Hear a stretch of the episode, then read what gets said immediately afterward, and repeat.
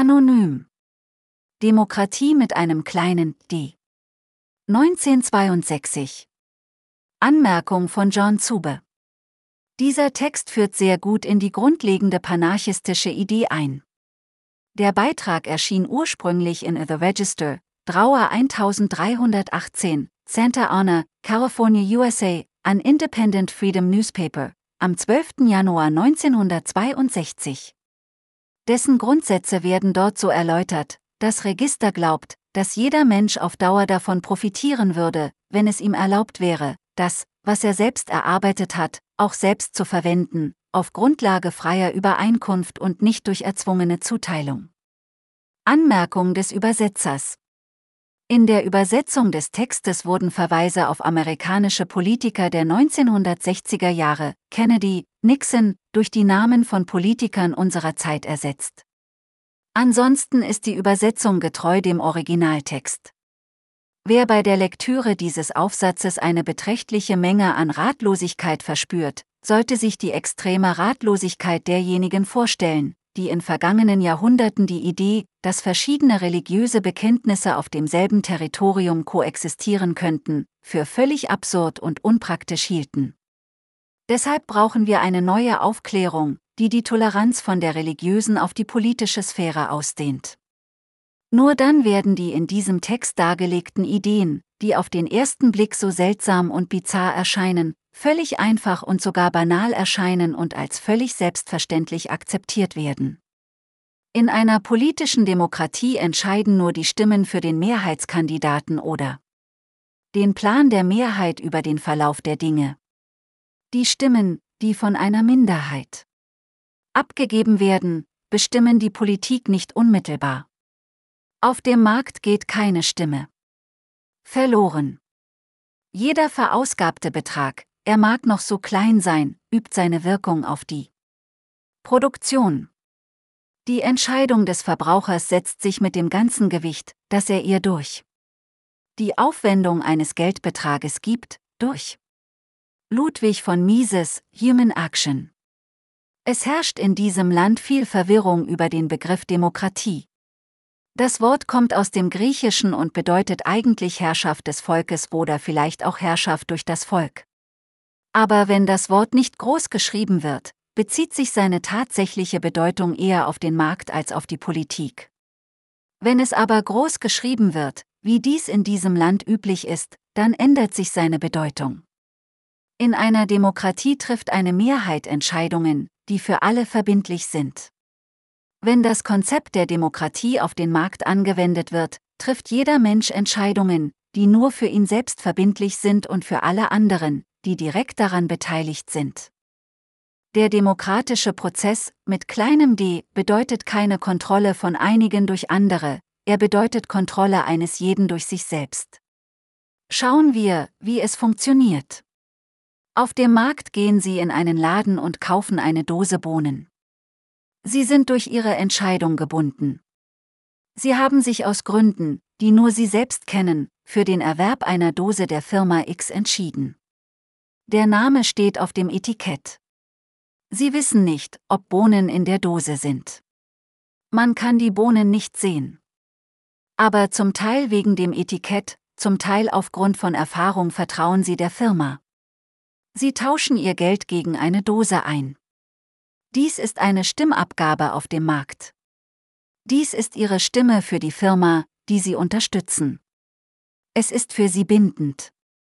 Sie müssen für die Dose den angegebenen Preis zahlen. Sie müssen sie nicht kaufen.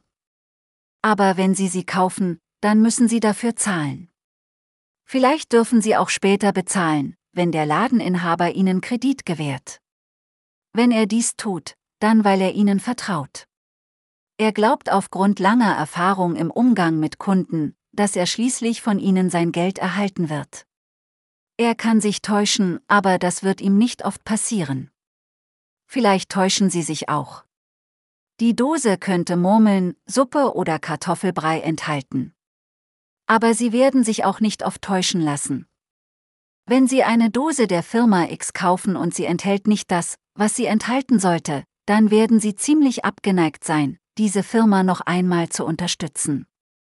Aber schauen wir mal, was als Ergebnis ihrer Stimmabgabe auf dem Markt passiert. Ihre Stimme wird vom Ladeninhaber am Ende des Tages aufgeführt werden. Er wird bei seiner Abrechnung feststellen, dass jemand, wie Sie selbst, ein Dose Bohnen der Marke X gewählt hat. Er weiß das, weil er die Marke X nachbestellen muss. Er wird auch feststellen, dass andere für die Marke Y gestimmt haben. Wieder andere werden für die Marken Z, ZXY, 20, YYYY gestimmt haben. Er wird auch diese Marken genau in der Menge nachbestellen, die er für notwendig hält, um seine Kunden auch in Zukunft zufriedenzustellen. Was passiert mit den verschiedenen Firmen, die diese Bohnen herstellen? Das Votum geht ein, jedes Mal in unterschiedlicher Höhe. Jede Firma wird durch jede Stimmabgabe für sie bestätigt. Diese Bestätigung führt dazu, die Produktion, die sie und andere zufriedengestellt hat, fortzusetzen. Nehmen wir an, dass die Marke X, für die Sie sich entschieden hatten, am erfolgreichsten war. Lassen Sie uns annehmen, dass diese Marke 100 Stimmen erhalten hat und jede andere Marke weniger als ein Hundertster. Wenn wir auf dem Markt eine Demokratie mit großem D hätten, würde dies bedeuten, dass eine Anordnung erlassen würde, dass nur noch die Marke X produziert werden würde, denn die Wähler haben deutlich gezeigt, dass Marke X die beliebteste ist. Deshalb würde die Produktion der anderen Bohnen eingestellt. Aber wir haben auf dem Markt keine Demokratie mit großem D. Wir haben eine Demokratie mit kleinem d. Auch wenn die Marke X sich als die beliebteste erwiesen hat, wären die anderen beliebt genug, um die Firmen zu einem gewissen Grad zu ermutigen, weiterzumachen. Deshalb würden alle Firmen mit ausreichend Zuspruch ihre Produktion fortsetzen. Ihr Kauf der Marke X zwingt niemanden dazu, die Marke X selbst zu erwerben. Angenommen jemand zieht den Kauf der Marke YYYY vor, niemand kann dann verhindern, dass Sie die Marke X kaufen, aber sie können auch nicht verhindern, dass jemand die Marke YYYY kauft. Dies ist wahre Demokratie. Es ist ein Vorgang, in dem jeder sich selbst bestimmt. Dieser Vorgang ist immer moralisch und sorgt für das beste Essen, die größte Vielfalt und den niedrigsten Preis für die meisten Menschen. Die Mehrheit kontrolliert ein Monopol. Wir haben gerade versucht zu zeigen, wie Demokratie mit einem kleinen d auf dem Markt funktioniert. Aber häufig taucht das Argument auf, dass dies nicht auf die Politik übertragen werden kann. Zwei Männer stellen sich für ein Regierungsamt zur Wahl. Beide können nicht zugleich gewählt werden. Dies bedeutet, dass durch die Stimmen der Mehrheit der am besten geeignete Kandidaten ausgewählt wird. Er wird das Amt übernehmen, der andere nicht. Was ist daran falsch? Es ist das gleiche falsch daran, was falsch daran wäre, wenn Sie in einen Laden gehen, um die Bohnenmarke X zu kaufen, und Sie darüber informiert würden, dass Sie nur die Marke YYYY kaufen könnten, weil die meisten Leute die Marke YYYY mögen. Des Weiteren würde Ihnen mitgeteilt, dass Sie das Problem nicht einfach dadurch lösen können, dass Sie vom Kauf von Bohnen absehen. Sie müssen sie kaufen. Und Sie müssen die Marke YYYY kaufen. Außerdem müssen Sie die Bohnen auch essen. Genau an diesem Punkt würde Demokratie groß geschrieben. Und genau das ist es, was wir mit der Regierung in diesem Land gemacht haben. Nehmen wir an, dass zwei Männer sich um die Präsidentschaft bewerben. Lassen Sie uns weiter annehmen, dass einer von ihnen, die Marke YYYY Mr. Biden ist.